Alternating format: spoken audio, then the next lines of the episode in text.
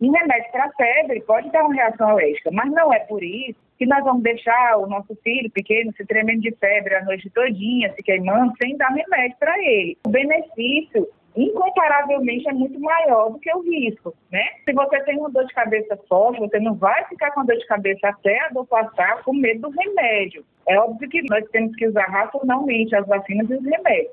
Mas a ciência evoluiu de forma que os remédios e as vacinas são desenvolvidos para benefício da humanidade, para livrar a humanidade das doenças que, que nos afligem, né? E uh, historicamente tem sido assim as agências reguladoras, no caso a Anvisa, tem muito, muito rigor na hora de avaliar a eficácia e a segurança das vacinas para poder liberar o uso.